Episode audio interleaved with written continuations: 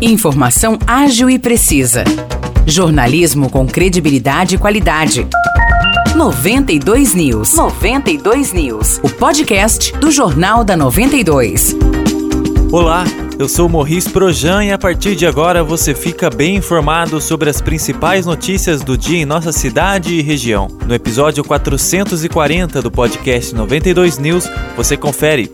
A Prefeitura de São João da Boa Vista anunciou, no último sábado, a grade de shows musicais da 47ª edição da EAPIC. A festa ocorrerá entre 1 e 10 de julho no recinto de exposições José Rui de Lima Azevedo. No dia 1 de julho, são duas atrações: a dupla sertaneja Jorge Mateus e o DJ Van Baster, trazendo música eletrônica. No dia 2 de julho, tem Zé Neto e Cristiano e o DJ Seven, direto dos Estados Unidos. Já no dia 3, quem se apresenta é João Gomes, conhecido por cantar o estilo musical piseiro. Em 4 de julho haverá uma noite gospel, com a banda evangélica Preto no Branco. No dia 8, mais duas atrações. A primeira é o grupo Os Barões da Pisadinha, a segunda é Dennis DJ. Em 9 de julho tem a dupla sertaneja Bruno e Marrone e o cantor e DJ Pedro Sampaio. E no dia 10, Maiara e Maraísa e Gustavo Mioto encerram a 47ª EAPIC.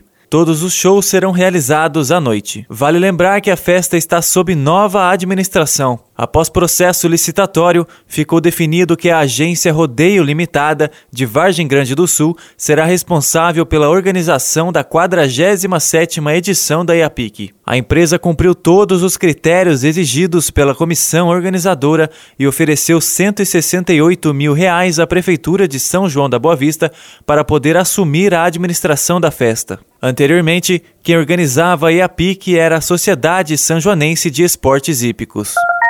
A Santa Casa Dona Carolina Malheiros devolveu mais de 5 milhões de reais para a Prefeitura de São João da Boa Vista. O valor é referente à sobra dos recursos federais, estaduais e municipais recebidos desde 2020 pelo hospital para manter a estrutura de enfrentamento à Covid-19. Todos os valores que chegaram à Santa Casa durante o período da pandemia foram repassados pela Prefeitura de São João da Boa Vista por meio de convênios. Com o término da situação de emergência em saúde pública, os recursos deixaram de ser necessários, segundo o Ministério da Saúde. Diante disso, a mesa diretora da Santa Casa fez a devolução do dinheiro para a prefeitura, no valor de R$ 5.037.817,03. De acordo com a Santa Casa, o dinheiro para combate à Covid-19 serviu de suporte para as internações de pacientes na enfermaria e na UTI, contratação de médicos e profissionais de enfermagem, insumos, bem como atendimento no centro Covid montado ao lado da UPA. Na ala Covid da Santa Casa, no período de março de 2020 até março de 2022, a enfermaria Covid atendeu 796 pacientes por meio do SUS. Já a UTI registrou a internação de 390 pacientes. Nas áreas destinadas aos planos de saúde, a enfermaria atendeu 100 pacientes e a UTI Covid recebeu 71 pacientes. Nós entramos em contato com a prefeitura para saber onde a verba devolvida será empregada, mas até o fechamento dessa edição não obtivemos resposta. As casas populares do residencial Nova União, em São João da Boa Vista, deverão ser entregues aos moradores no próximo sábado, dia 14 de maio. A informação foi divulgada pela Prefeitura na última sexta-feira. Antes disso, na última quinta-feira, a prefeita Terezinha realizou a vistoria final do Nova União, novo bairro que receberá 433 casas. Três famílias foram selecionadas para acompanhar a chefe do executivo. Elas puderam entrar nas residências e conferir como ficaram os imóveis. Também estiveram presentes na vistoria diretores de departamentos da prefeitura, vereadores e representantes da Ponto Alto Empreendimentos e da construtora Ecovita. A prefeita Terezinha se mostrou feliz com a finalização das obras, mas ressaltou que a demanda de pessoas que ainda necessitam de casas é grande e disse que tem trabalhado para que mais imóveis sejam construídos.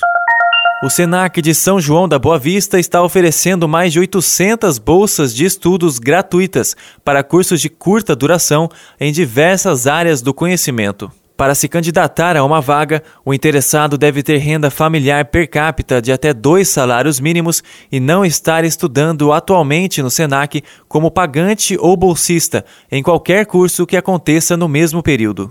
O candidato também não pode estar concorrendo a uma bolsa de estudos no SENAC e não pode ter abandonado, nos últimos seis meses, um curso do SENAC como bolsista. Para quem atende os pré-requisitos, as inscrições podem ser realizadas no site do SENAC, que é o sp.senac.br barra bolsas de estudo. Os destaques de hoje ficam por aqui. Valeu e até o próximo episódio do nosso podcast. Para mais notícias de São João da Boa Vista e região, acesse 92fm São João.com.br ou siga 92fm São João nas redes sociais. 92